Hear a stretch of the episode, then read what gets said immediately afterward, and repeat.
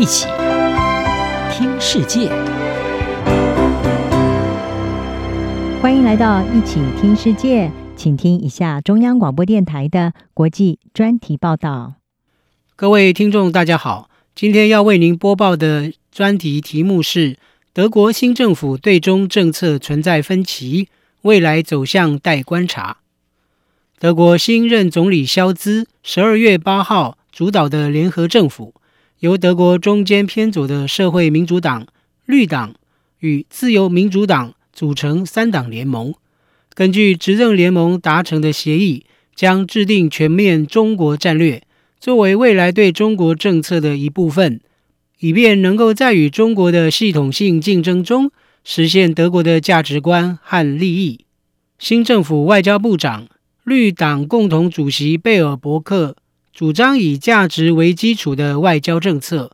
他的对中政策强调对中国侵犯新疆维吾尔人权、限制香港自由以及欺压台湾等问题，采取更为强硬的立场。不过，贝尔伯克的对中政策却与刚卸任的前总理梅克尔大相径庭。梅克尔在位十六年间，将中国视为经济伙伴。并视为对德国和欧洲繁荣不可或缺的要角，也是德国公司的重要销售市场。梅克尔的做法崇尚务实，而非意识形态。然而，他的现实政治倾向导致他不愿在新疆人权、香港或台湾问题上批评中国，着重在德国的经济利益。此外，贝尔伯克的对中政策不仅与梅克尔有很大差异。跟自诩为梅克尔当然继承人的总理肖兹也有显著不同。根据欧盟观察家十二月二十二号的报道，肖兹上任后二十一号与中国国家主席习近平举行首次电话会谈。肖兹并未提到人权问题，而是专注于促进两国贸易合作。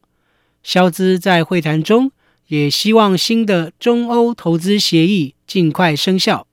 中欧投资协议是梅克尔任内力推的政策。至于跟中国谈经济贸易而不提及人权，也是梅克尔对中政策的一环。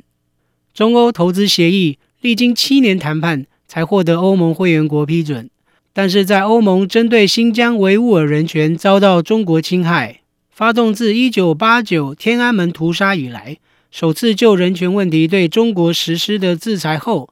中国也将数十名欧洲议会议员和欧盟官员列入制裁黑名单，导致欧洲议会冻结这项协议。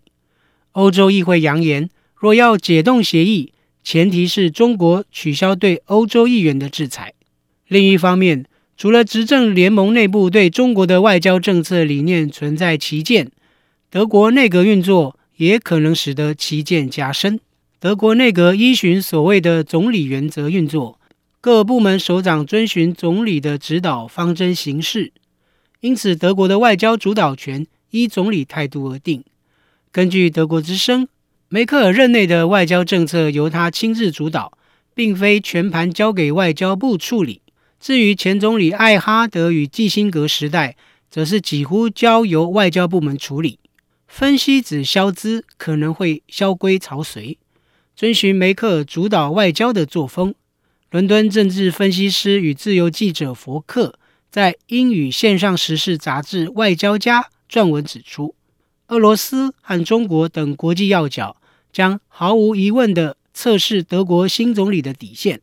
若是在国际舞台与外交决策过程中缺乏存在感，可能会被萧兹视为无法承受的弱点。因此，佛克认为。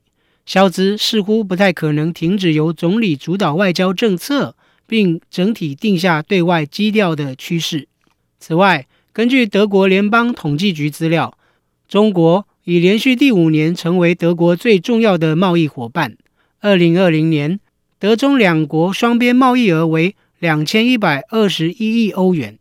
因此，鉴于德中两国经济规模庞大，务实的萧兹将会延后德国新政府。与梅克尔对中模式正式决裂的时间，政治分析师与自由记者福克认为，德中未来关系有一点可以充分肯定的，就是梅克尔领导下的德中十六年经济合作关系不会轻易的就画下休止符。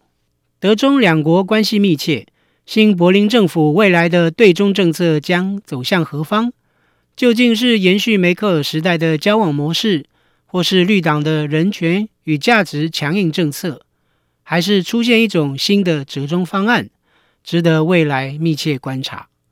以上专题是由张子清撰稿播报，谢谢各位的收听。